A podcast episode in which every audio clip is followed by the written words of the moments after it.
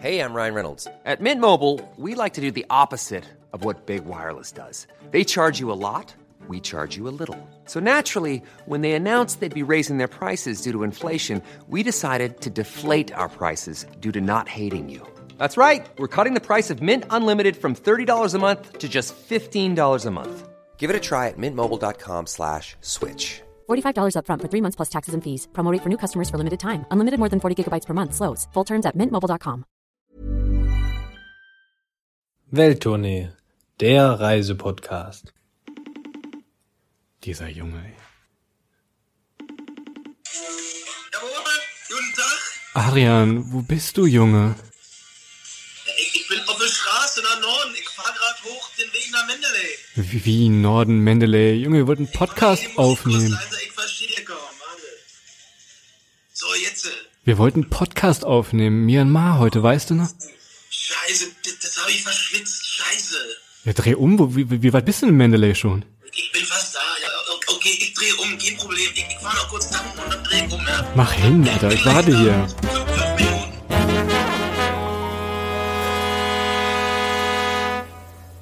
Meine Damen und Herren, herzlich willkommen auch heute wieder zu Welttournee, der Reisepodcast oder wie man auf Birmesisch sagt, Christoph, Mengalapa. Adrian, du bist so ein richtig alter Asiate geworden letzter Zeit. Kann das sein? Mittel.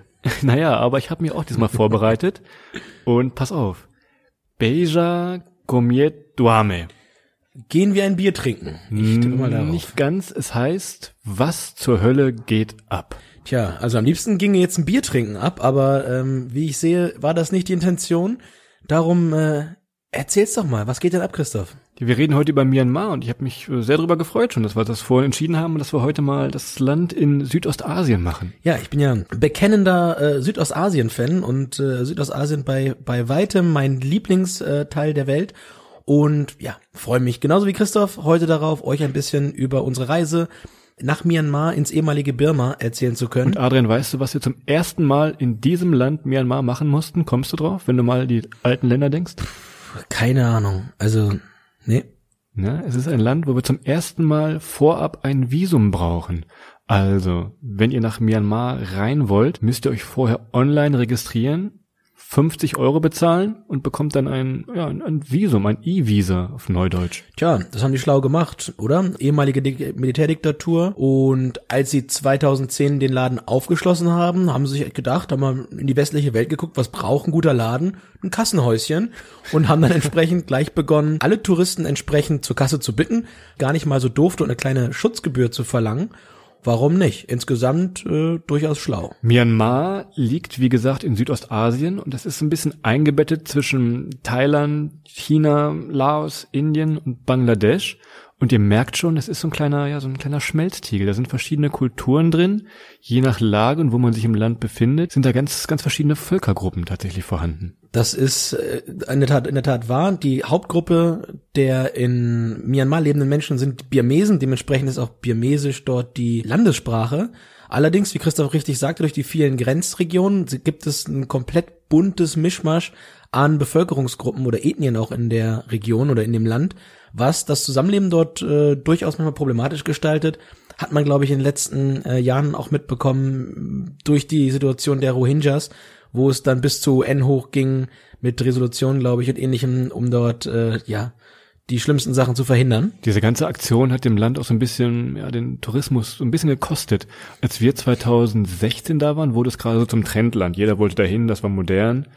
Dann gab es diese Probleme so ein bisschen, ging der Tourismus runter und jetzt gerade 2019 erholt sich das Ganze wieder so ein bisschen. Und das ist gleich mal eine gute Frage für dich. Ich gebe jetzt mal ein paar Beispiele. Denn Thailand hat so ungefähr 32 Millionen Besucher im Jahr. Vietnam hat 10 Millionen und Kambodscha 6.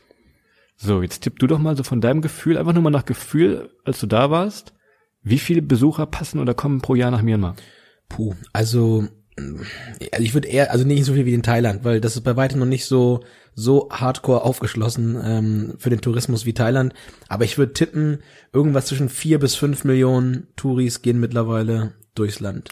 Das war schon gar nicht schlecht. Das sind tatsächlich so drei, 3,6 ungefähr okay. Touristen, die nach Myanmar kommen. Man hat uns damals so ein bisschen gesagt, dass Myanmar ist so ein bisschen wie, wie Thailand früher war.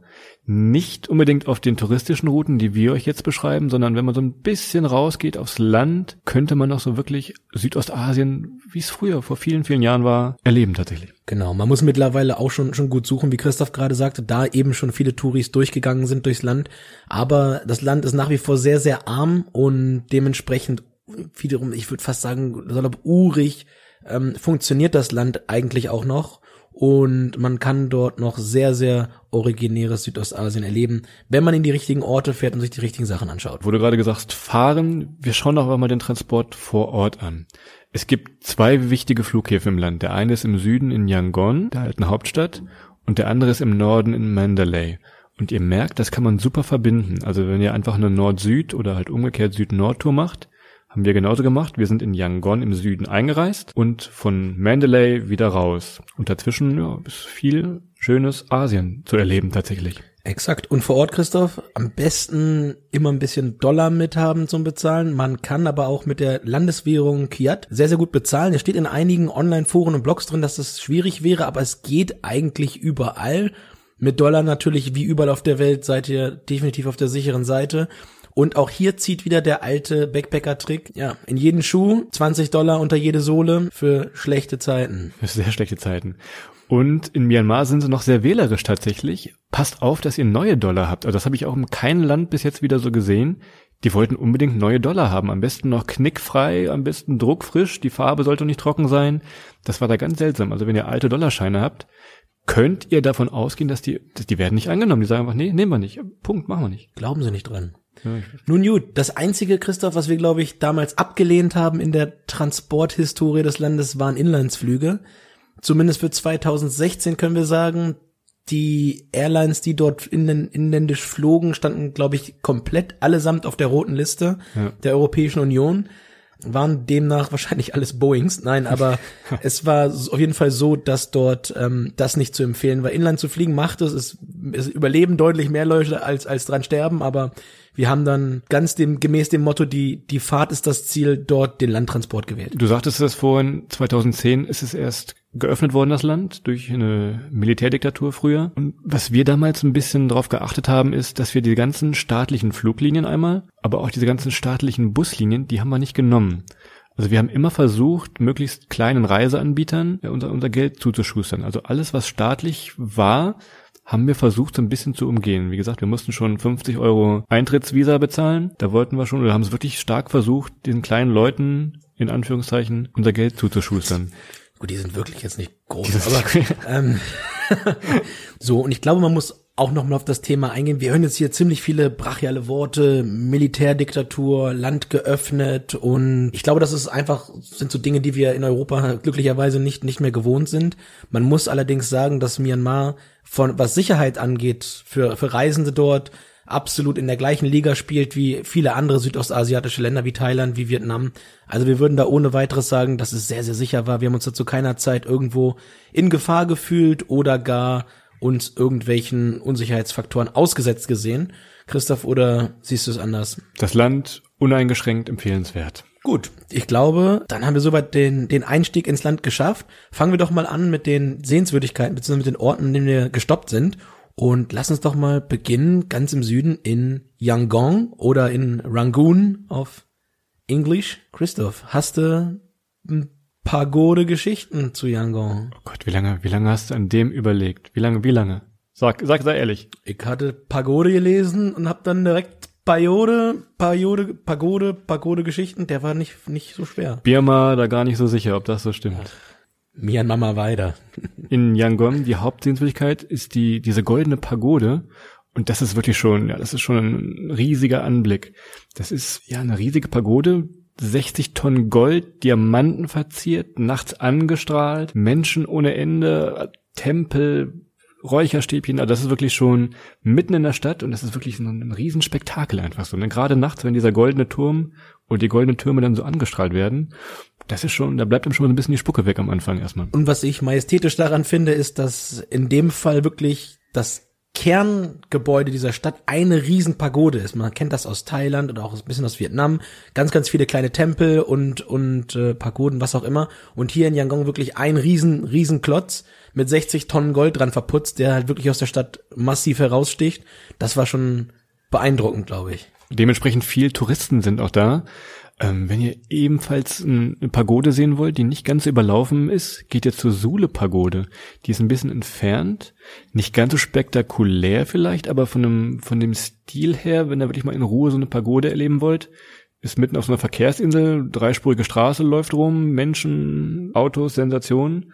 Aber das ist ein bisschen die, die ruhige, die kleine Schwester, sagen wir mal, von der großen goldenen Pagode, ne? Und wo du gerade bei der kleinen Schwester der großen Pagode bist, ist Yangon und allerdings auch später Mendeley auch die kleine Schwester der großen asiatischen Molochs. ähm, es ist ganz klassisch wie in Südostasien oder generell in Asien die großen Städte bei Nacht mit ihren Gerüchen, dem Essen auf der Straße und so weiter und so fort ist immer sehr sich sich sehr sehr ähnlich würde ich mal unfairerweise vielleicht, aber würde ich mal einfach behaupten, die Städte nehmen sich nachts nicht viel, wenn man die ganzen Sehenswürdigkeiten mal rausklammert, was das, was das Leben angeht, was ähm, die Art und Weise, die Zeit auf der Straße zu verbringen angeht, das ist ganz, ganz klassisch asiatisch. Also wenn ihr Angst vor Ratten habt, dann ist vielleicht Yangon die falsche Stadt für euch und wenn ihr euer Bier ohne Ratten trinken wollt, ist das ist vielleicht nicht das richtige Ziel, weil das wirklich noch sehr Moloch-mäßig ist. Ja. Gilt aber für ganz Südostasien, ja. Also wer, wer ein Problem damit hat, wenn in der Kneipe mal äh, eine Ratte über die Füße springt, der ist in Südostasien definitiv ja, falsch. Aber da fand ich es noch ganz besonders, also ganz besonders krass in diesem. Ratten sind ja auch. Menschen. Irgendwie. Äh, lustige Geschichte, weißt du noch, wir hatten ein, ein Hostel da und das, dieses Hostel hieß einfach Bed and Breakfast oder Myanmar Bed and Breakfast. Schlauer Name für so eine für so eine Touristenstadt, das einfach mal Bed and Breakfast zu nennen, das Hostel. Wir kamen dann da an, wir kamen aus Kuala Lumpur und sind dann in dieses Hostel rein und wollten unser unser Zimmer oder unser Bett da beziehen und der Rezeptionist, wir konnten ihm ja unsere Buchung vorzeigen, der kam richtig ins Schwitzen. Der hat wirklich, ich will nicht sagen Schweißperlen auf der Stirn. Er konnte es sich nicht erklären, warum er uns in seinem System nicht findet. Der ist heute noch in der Betty Ford Klinik. Ich glaube auch. Einfache Geschichte danach. Wir hatten irgendwie bei Myanmar Bed and Breakfast gebucht, sind aber zu Bed and Breakfast Myanmar gelaufen. Eins von 19, von 19 Hostels mit dem gleichen, annähernd gleichen Namen, wo man so einen Buchstaben vertauscht hat. Also, Essenz der Geschichte, guckt euch vorher ganz, ganz genau an, wo ihr hin müsst. Dann erspart ihr euch vielleicht solche Szenen und auch den Hotelbediensteten erspart ihr annähernde Herzklabaster, weil da zwei mitteleuropäische Touris Stress schieben, weil sie meinen, sie hätten gebucht, aber ähm, sie wüssten es besser. Also von daher. Sonst, was kann man ja. sonst da machen? Also wir sind viel rumgelaufen, wir haben dann einfach Streetfood gegessen, was, was sehr lecker und sehr günstig war. Das war vielleicht eins, Absolut. eins der besten Streetfoods ja. in ganz Südostasien, würde ich beinahe sogar sagen. Ganz was Besonderes. Sonst, ach, weißt du, diesen Tee, den wir da getrunken Kondensmilch, haben? Ja, das stimmt, das war auch was Besonderes. Also es war jetzt nichts, nichts kulinarisch herausragendes mit dem Tee, aber das war mal, war, gehörte halt so ein bisschen dazu. Tee mit Kondensmilch, das war, das war prima. Das in den Städten, in den Straßen da so ein bisschen zu, zu genießen, ein bisschen sich die Leute anzugucken und so weiter. Allerdings, und das ist so ziemlich das ekelhafteste, in dem kompletten Land in Myanmar sind ich weiß gar nicht, ich glaube 50 Prozent der männlichen Bevölkerung sind abhängig vom Kauen der Betelnuss. Das heißt, die kauen, das ist eigentlich ist es ein Palmsamen, der irgendwie in Tabak gewickelt wird und dann wird der gefuttert. Der macht dann so ganz roten Speichel, zersetzt die Zähne, macht, glaube ich, extrem schnell Krebs in der in der in der Mundhöhle und am Ende des Tages äh, muss man den ganzen Tag rote Rotze ausspucken und dementsprechend sehen die gesamten Straßen sowohl in, in Yangon, aber auch in Mandalay aus, als hätte man dort, hätte man dort äh, irgendwie angestochene Schweine durch die Straßen gejagt. Also extrem blutig. Vor allem da an der Ampel, wenn die Rollerfahrer anhalten, vorne an der Ampel, die halten sie an, kauen ihren, ihren Tabak ja. und rotzen dann da einfach an diesen Ampeldings dahinter. Das war wirklich genau vorne an der Ampel, wo bei uns der weiße Streifen ist, ist da einfach der rote, rote Streifen. Streifen. Das ist nicht vergnügungssteuerpflichtig, aber wie gesagt, das ist so ein bisschen, da muss man mit um, das werden wir auch nicht mehr ändern, aber das ist dort echt eine, eine, eine harte Unsitte und es ist, ist es wie gesagt, es ist auch extrem ungesund. Also es ist nicht nur, dass wir jetzt sagen, mh, hm, wir gucken uns das an und finden das doof, aber es ist für die Menschen dort halt auch echt scheiße, weil sie einen Großteil ihrer Zähne dadurch wegballern und äh, die braucht man ja nur mal, Christoph. Auch für das, für das Streetfood. Braucht man einen Zahn, außer man isst nur Suppe. Richtig. So.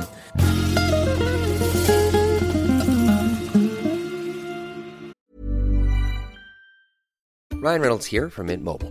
With the price of just about everything going up during inflation, we thought we'd bring our prices down. So to help us, we brought in a reverse auctioneer, which is apparently a thing. Mint Mobile unlimited premium wireless. Ready to get 30, 30, bit to get 30, bit to get 20, 20, 20, bit to get 20, 20, bit to get 15, 15, 15, 15 just 15 bucks a month. So, Give it a try at mintmobile.com slash switch. $45 upfront for three months plus taxes and fees. Promo rate for new customers for limited time. Unlimited more than 40 gigabytes per month. Slows. Full terms at mintmobile.com. So, wir sind dann am nächsten Tag so ein bisschen durch die Stadt gelaufen, waren da im, im, so einem Park, im Rathaus. Und vor dem Rathaus sprach uns dann ein junger Mann an. Und diese Geschichte, ich möchte wetten, wer diesen Podcast jetzt hört und schon mal in Myanmar und in Yangon war, der kennt die bestimmt irgendwie. Und wenn ja, schreibt uns mal bei Instagram einfach mal, wie es bei euch gelaufen ist. Wir erzählen euch mal die Geschichte von, von Koto und Uu. Dies, das Märchen von Koto und Uu.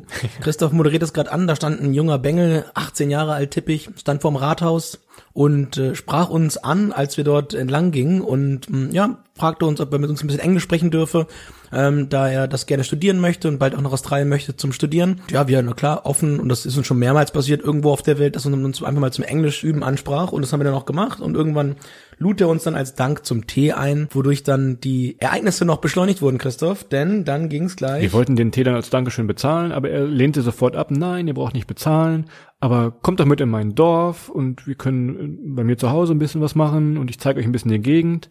Und so fing das dann an. Eigentlich muss man dazu sagen, wir sind weit gereist, viel gereist und merken eigentlich, wenn man uns verarschen will, aber bei dieser Geschichte, ich, ich weiß nicht warum, irgendwie klingelten die Alarmglocken erst später, als sie normalerweise bei uns klingeln. Also sie waren an, wir hatten, wir wussten schon, wir, das ist ein bisschen dubios. Also der wollte uns zum, der wollte uns zum Essen mitnehmen. Seine, er hat gesagt, seine Mutter würde für uns kochen, typisch burmesisch und dies und jenes. Und wir haben dann einfach mal gesagt, okay, gut, was haben wir zu verlieren? Ab mit. Und sind dann mit ihm über den Fluss rüber, hat einen Roller besorgt, die haben wir bezahlt. Die war wahrscheinlich schon ein bisschen zu teuer, aber Wir sind noch 20 Kilometer bestimmt zu so einem Schlangentempel gefahren, wo man dann Schlangen streicheln konnte, die da Milch getrunken haben und so weiter. Wir sind dann über diese Landstraße gefahren und dann wurde die Straße neu geteert einfach. Und in Myanmar teert man die Straße, indem man Teer aus dem alten Eisenfass einfach auf die Straße kippt. Und dieses Bild, das werde ich in meinem Leben nicht vergessen. Da hätte ich gerne ein Poster von, glaube ich sogar. du musst wissen, dass, dass das Metallfass stand in einem Feuer, damit das wieder wieder Teer flüssig blieb. Also das, Ja, genau so. Genau so. Und dieses Bild, wie der Straßenarbeiter neben diesem Teerfass stand und noch geraucht hat. in einem schwarzen Qualm noch geraucht und und so eine und so eine Betelnuss gekaut. Er hat sich richtig Davon, gegönnt. davon hätte ich gerne ein Poster, das würde ich mir übers Sofa hängen. So ein riesen Kannst du- jede Shisha-Bar hängen, so als, als Hardcore-User. Also wir schweifen ab. Wir waren in diesem Schlangentempel mit, dann sind wir nach Hause gefahren, so ein, ja, so eine, ich will nicht sagen Wellblechhütte, aber doch so eine, ja, so eine kleinere Hütte, Ja. wo die Mutter gekocht hatte. Wir sollten nachher noch Karaoke singen, Stimmung war alles gut. Und wir dachten, ja, was machen wir jetzt irgendwie? Wir müssen ihm ja irgendwie was dafür geben. Die hatten ja so ein bisschen Aufwand. Ja. Und dann führte er uns irgendwann mal so ein bisschen durchs Haus, Adrian. Und dann kamen wir äh, in sein Zimmer und in seinem Zimmer hat er dann gesagt, ja Mensch, guck doch mal hier, die Fenster und so weiter, die sind seit dem großen Sturm 2008 im Eimer. Ich möchte nicht, dass wir mir, weil wir ihm vorher schon gesagt haben, komm her, was kriegst du denn da für den ganzen Kram? Und er so, nee, er will nichts haben, aber wir könnten ein Fenster kaufen in seinem Haus. Also jedes Fenster kostet 80 Dollar und äh, als Dankeschön dafür, dass wir ihm äh, für sein Zimmer zwei neue Fensterscheiben da kaufen, würden wir dann auch mit einer äh, Plakette an dem Fenster namentlich genannt und ähm, ja, da hat uns natürlich geläutet, wohin das ganze Spiel da tagsüber führte. Tja, 80 Dollar, Christoph, ich glaube, wenn man da im schwachen Moment hinkommt, in ein armes Haus und so weiter, der eine oder andere zückt dort das Portemonnaie und sagt, komm on. An sich, also wie gesagt, die Geschichte ging gut für uns aus. Wir sind dann mit ihm wieder, wir haben dann abgelehnt, nein, wir hatten eh kein Geld mit. Ja. Aber an sich die Geschichte, die hat er gut aufgezogen und ich glaube, ich könnte mir gut vorstellen, dass viele, viele Leute darauf in Anführungszeichen reingefallen sind. Ja, ja, absolut. Also ich glaube, der hat jeden Tag, hat er eine Gruppe da mit übers, übers Wasser genommen. Und es war insgesamt noch keine schlechte Erfahrung. Also wir haben da ja wirklich, wirklich lokal gegessen, haben ein paar Sachen angeguckt, haben ihm dann hinterher, als er im Hotel wieder abgelassen hat, zurück, hat er, haben wir ihm auch noch mal Geld zugesteckt, aber bei weitem keine 80 Dollar. Hätte er vielleicht direkt gesagt, dass er ein Reiseführer ist, hätte man Ja. vielleicht sogar eher was bezahlen können tatsächlich. Also Und das war, das war, die, die Tour an sich war, war ohne weiteres was wert, ne? Also das hätte, da hätte allein dieses Foto mit dem Teermann da, das reicht. ja, das war, das war der, der Marlboro Cowboy 2.0. Naja gut, wir hatten also ein bisschen äh, Zeitdruck sogar durch, durch diese ganze Geschichte, durch diese ganze Argumentation. Und wir mussten dann von unserem Hotel, haben unsere Rucksäcke geholt und mussten dann irgendwie zur Busstation in Yangon, denn wir haben einen Nachtbus nach Bagan genommen. Diese, diese Tour vom Hotel zum Busbahnhof, das war, glaube ich, so eine Formel-1-Strecke. Wir hatten, wie gesagt, Zeitnot und wir haben dem Fahrer extra nochmal zwei, drei Dollar mehr gegeben, wo wir gesagt haben, Junge, die rote Ampel, die überfährst jetzt mal. Wir haben es wirklich eilig und das hat er auch gemacht tatsächlich. Ja, und wir hatten wirklich, also wir hatten einen, einen Bus gebucht, waren, wie Christoph gerade sagte, kurz davor, den zu verpassen. Er hat dann auch noch mal bei der Buslinie angerufen mit der Bitte auf uns zu warten und hat dann uns mal wirklich äh, in bester Heinz-Harald-Frenzen-Manier einmal durch die Stadt geballert. Und äh, wir sind dann pünktlich angekommen. Wie gesagt, der gute Mann hat dann ein kleines Trinkgeld noch bekommen, zwei, drei Dollar extra. Und wir konnten gerade so noch in unseren luxuriösen Langstreckencoach einsteigen, weil das war wirklich ein Bus. Heidewitzka, Herr Kapitän. Das war eine super Busfahrt. Äh, Wir verlinken euch den mal bei uns auf der Webseite www.derreisepodcast.de. Da kann man für kleines Geld kann man quasi Business Class fahren. Also man hatte ähm, Liegesessel, wir hatten eine Decke, da war so eine Art Stewardess war drin, die dir dann Getränke, Kuchen gab es da alles. Das war also wirklich allererste Sahne von Jagon nach Bagan. Auch so ein bisschen mit dem Hintergrund, was wir vorhin sagten, die Fluglinien vielleicht eher nicht zu nehmen, haben wir dann diese privaten Busunternehmen. Und ähm, äh, diese Busse haben wirklich alles, bis auf eine Toilette. Also aus leidlicher Erfahrung, wir mussten beide dringend auf Toilette, haben dann eine, eine, eine für uns nicht mehr auswegbare Situation erkannt. Einer von uns beiden hat zuerst entschieden, einen Plan B zu wählen, woraufhin der andere sagt, ich halte länger durch und der, der länger durchgehalten hatte dann das Glück, dass dem, dass dem, dem Bus ein Vogel vor die, vor die Fensterscheibe geflogen ist. Und dadurch musste eine Minute später, nachdem Person Nummer eins schmerzhaft erfahren musste, dass 0,5 Liter äh, nicht genug in einer PET-Flasche sind an Volumen. Dann musste der Bus dann eine Minute später äh, sowieso anhalten. Das Problem war für Person zwei. Nennen wir ihn Adrian. Kein Problem mehr. Also wenn ihr da einsteigt, der macht, der macht zwei Pausen und die sind festgelegt und der hält nicht an, wenn er keine Pause macht. Von daher leere Flaschen mitnehmen oder vorher nichts trinken. Achtet aber darauf, wann er wieder losfährt. Denn ich weiß noch, dass Adrian irgendwann mal ausgestiegen ist bei einer Raststätte. Ich habe so ein bisschen gedöst, war also nicht mehr draußen. Und er weckte mich dann ganz aufgeregt und hätte dann gesagt, er hätte beinahe den Bus verpasst, einfach weil er auf dieser Raststätte rumge... Nee, ich habe tatsächlich, ich habe tatsächlich zu dem Zeitpunkt ähm, bei meinem damaligen Arbeitgeber noch äh, das Jahresgespräch äh, mit zu verhandeln gehabt und habe dann von dieser Raststätte aus mitten in der myanmarischen Nacht noch äh, in Bremen angerufen, um dort schnell noch ein paar Sachen zu besprechen. Dabei hätte ich es dann tatsächlich beinahe verpasst, rechtzeitig wieder in unserem Glücksbus zu sein. Aber Ja, vorteilhaft, wer schlafen kann im Bus. ist richtig, ist richtig. Man kommt dann also so etwa um drei Uhr in Bagan an und Bagan, ich glaube, das ist so das Hauptziel und das, wo, wo jeder hinfährt. Denn wenn ihr mal nach Myanmar googelt, ihr werdet sofort diese Bilder bekommen, wo die Heißluftballon, was ist ein Mehrzahl von Heißluftballon? Ballone. Ihr werdet sofort die Bilder bekommen, wo die Heißluftballone über diese Tempel und Pagoden fliegen. Da bin ich mir relativ sicher, da will man hin und da wollten auch wir hin. Und wie Christoph ja gerade richtig eingangs schon sagte, wir sind um drei Uhr nachts angekommen, was im Prinzip für uns die perfekte Zeit war, da es uns dann die Möglichkeit gab, unmittelbar aus dem Bus heraus in Richtung der Pagoden zu starten, um dann dort den Sonnenaufgang zu sehen. Aber Christoph, Myanmar wäre nicht Myanmar und Bagan wäre nicht in Myanmar, wenn man nicht aufgestellt hätte am Eingang nach Bagan ein. Ein Kassenhäuschen mal wieder, tatsächlich. Und diesmal war es wirklich ein Kassenhäuschen. Ein kleines Häuschen, in dem ein Militärpolizist stand und nochmal, ich meine, es waren 14 Euro pro Person, nicht in die eigene Tasche, aber in die Staatskasse einkassiert hat. Nicht komplett in die eigene Tasche. Genau. Also wieder mal Eintritt zahlen. Aber auch hier macht durchaus Sinn, um das alles instand zu halten, da ein bisschen Geld zu bezahlen. Christoph, ich glaube, da sind wir uns beide sehr, sehr einig. Das ist die ganze Bilderkulisse absolut Äh, wert. man darf inzwischen nicht mehr auf die Tempel draufklettern. Ich glaube, offiziell heißt es einfach, weil die Touristen sich daneben benommen haben. Ja, kann ich schon verstehen. Wir hatten damals noch Glück und konnten uns wirklich oben auf den Tempel, es war noch dunkel, im Dunkeln hoch und konnten uns perfekt zum Sonnenaufgang, konnten wir uns dann auf so eine Pagode setzen und das war Man Wahnsinn. durfte, glaube ich, damals schon nicht mehr hoch, aber das hat, glaube ich, den Militärpolizisten, der war mit dem Geldzählen so be- beschäftigt, dass er nicht mehr, Ja, nicht mehr nachgucken konnte. Ja, aber dann sah man dort oben dann wirklich das eine von zwei Schauspielen in Bagan und zwar den, den Sonnenaufgang. Und zum Sonnenaufgang ist es dort gang und gäbe und das ist das Bild, was sicherlich jeder kennt, wenn er, wenn er an Myanmar denkt, beziehungsweise wenn er mal nach Myanmar in der Google-Bildersuche schaut. Diese zahlreichen Heißluftballone, die dann über, über den Tempeln schweben, in dem Morgennebel und so mit der aufgehenden Sonne am Himmel stehen. Und klar, die Heißluftballone werden auch von Touris geflogen, Christoph. Allerdings, wir haben uns so einmal angeguckt. Den, den wir uns anschauten, den haben wir dankend abgelehnt, denn das sah eher so ein bisschen aus wie so ein historisches Fluchtmittel an der ehemaligen innerdeutschen Grenze. Oh, der wurde rübergeschifft Also- einfach wahrscheinlich. Ja, Kostengünstig. also viel Glück, beim Flug über die Mauer. Ja, genau. aber, aber wie ihr seht, also in Bagan ist wirklich der absolute Fotospot. Kamera mitnehmen, aufgeladen haben, gerne auch zu unchristlichen Zeiten da auftauchen. Das lohnt sich tatsächlich wirklich. Diese Tempel, gibt es hunderte von, ein bisschen verteilt. Ihr könnt sie zu Fuß machen, wenn ihr gut zu Fuß seid. Ihr könnt ein bisschen durchjoggen. Wir waren damals faul und haben uns so einen kleinen Elektroroller genommen jeweils und konnten dann mit diesem kleinen Elektroroller jeweils die einzelnen Tempel abfahren. Und das, ja, hat eigentlich ganz Spaß gemacht, war günstig, war gut, also das kann man auch empfehlen. Macht das mit eurem Eintrittsschein, den ihr dann bezahlt habt. Kommt ihr auch in alle Tempel dann rein. Ab und zu gibt's mal Kontrolle, aber sonst, ihr findet auch Tempel, wo man ganz alleine einfach ist und dann wirklich die wunderbaren Insta-Boyfriend-Fotos machen kann. Ja, es gibt sie auch dort wieder. Das war der, das erste Highlight, der Sonnenaufgang und was auch jeden Abend heiß begehrt in Bagan ist, ist dann wiederum der Sonnenuntergang. Auch dort und wenn man, und ich glaube alle, 100, also wirklich abends sind alle Touris auf dem gleichen Tempel gefühlt und möchten dann von dort den Sonnenuntergang, äh, den Sonnenuntergang beiwohnen. Fand ich jetzt nicht so ganz spektakulär äh, oder fand ich nicht so spektakulär wie den Sonnenaufgang, aber auch das absolut sehenswert, wenn man um die Uhrzeit noch was sieht. Ja, weiß. Wir waren da in einem Hostel und ich würde beinahe sogar sagen, es war das räudigste Hostel, in dem ich in allen Reisen bis jetzt, ich musste überlegen, aber ich glaube, es war so ziemlich das räudigste Hostel, in dem wir jemals waren, oder? Hast du ein Schlimmeres schon mal erlebt?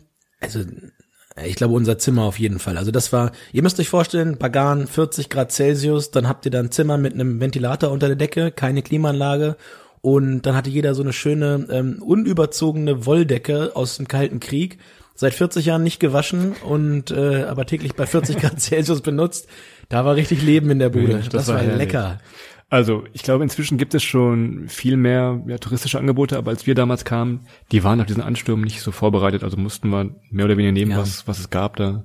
Wir haben es, wie gesagt, überlebt. Also wie gesagt, ihr müsst ein bisschen leidensfähig sein, aber das ist halt in Südostasien ohnehin so. Wenn man richtig coole Sachen sehen will, muss man sich ein bisschen links und rechts von den, von den Wegen äh, aufhalten und dann kann es auch mal sein, dass man in ein, ein relativ schmutziges Hostel mal muss. Was würdest du denn sagen, wenn ich dich jetzt mal so frage, einfach, wo wir gerade im Südostasien-Thema sind? Vergleich doch mal Bagan mit Kambodscha, mit der Tempelanlage da. Was ist denn, ist, ist Bagan geiler oder ist Kambodscha geiler? Also, ja, für mich persönlich, ich fand, ich fand Bagan deutlich besser als Kambodscha.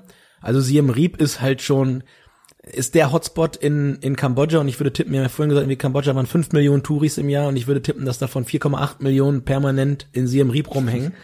Und Siem Reap ist halt schon eher so ein bisschen der Heidepark Soltau unter den südasiatischen Tempel, Tempelstädten. Viel nur das Wumbo oder Popcorn verkauft, aber das Bagan ist wirklich noch, zumindest 2016, das können wir, das können wir ausschließlich beurteilen, ist noch deutlich weiter weg davon, so ein klarer Durchlaufspot zu sein. Und man kann viel, viel, viel mehr selbst entdecken, weil man einfach ein deutlich weitläufigeres Gelände hat, auf dem man ganz vereinzelt noch, noch Tempel entdecken kann und so weiter. Von daher nicht ganz so durchstrukturiert, wie es schon in Kambodscha der Fall ist trotzdem auch so ein bisschen ähnlich oder wie du immer zu sagen pflegst, Asien, das sind Tempel, Tresen, Temperaturen. Genau. Die neue ZDF-Doku. Tempel, Tresen, Temperaturen. Das ist aber auch das Schöne an, an Südostasien und ähm, klar, alle diese Länder haben ihren massiven Charme und ich möchte keine Reise in eines der Länder missen. Wo du gerade sagst, Reise. Wir sind irgendwann nach zwei, drei Tagen, das reicht auch für Bagan, sind wir dann weiter nach Mandalay. Oder wie Robbie Williams. Die berühmte Road to Mandalay. Man kann das, wie Robbie Williams gemacht hat, per Road machen. Oder man kann es per Fähre machen. Ich habe jetzt so einen leichten Ohrwurm. Ja, scheiße gesungen. Und Christoph, wie sind wir denn hingefahren? Im kleinen Bus nach. Die genau. Die Strecke, die Aussicht war wunderschön, diesem kleinen Bus nach Mandalay, auf der Road to Mandalay.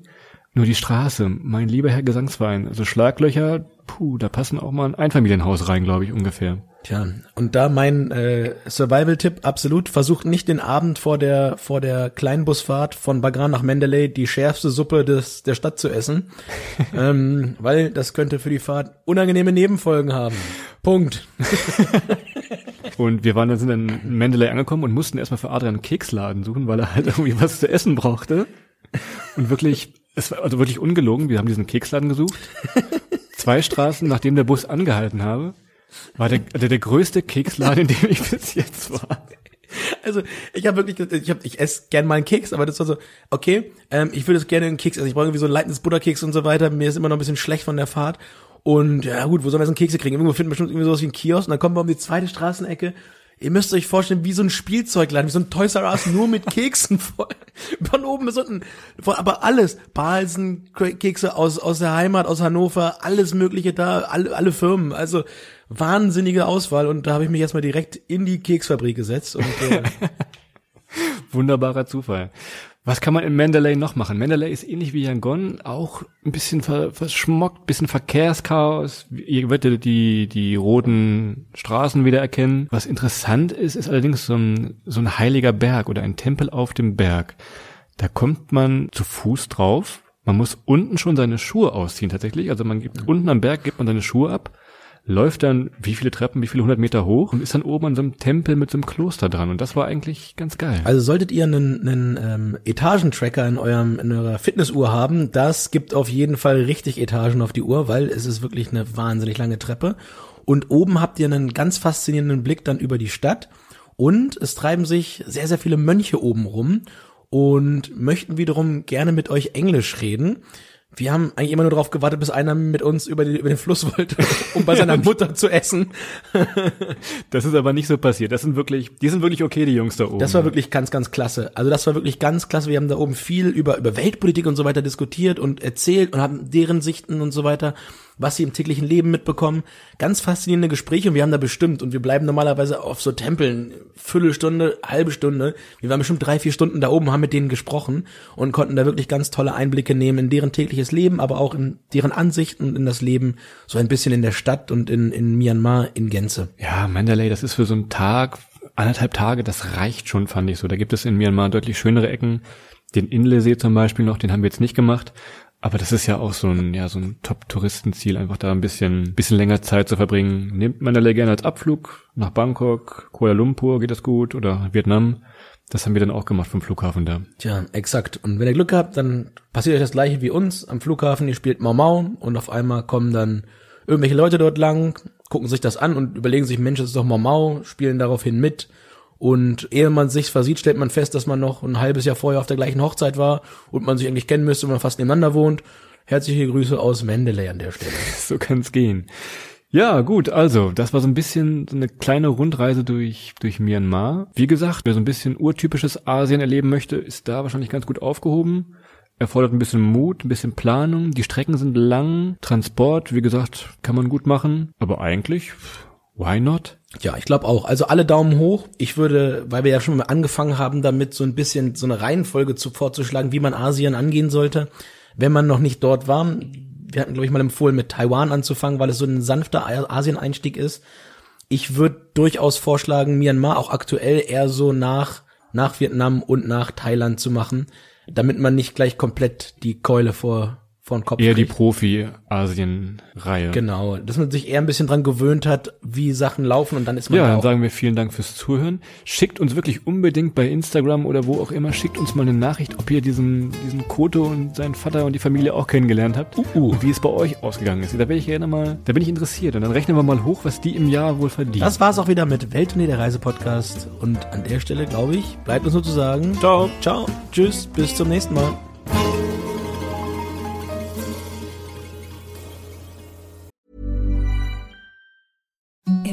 Softest sheets you've ever felt. Now imagine them getting even softer over time. That's what you'll feel with Bowl and Branch's organic cotton sheets. In a recent customer survey, 96% replied that Bowl and Branch sheets get softer with every wash. Start getting your best night's sleep in these sheets that get softer and softer for years to come. Try their sheets with a 30-night guarantee. Plus, get 15% off your first order at bowlandbranch.com. Code BUTTERY. Exclusions apply. See site for details.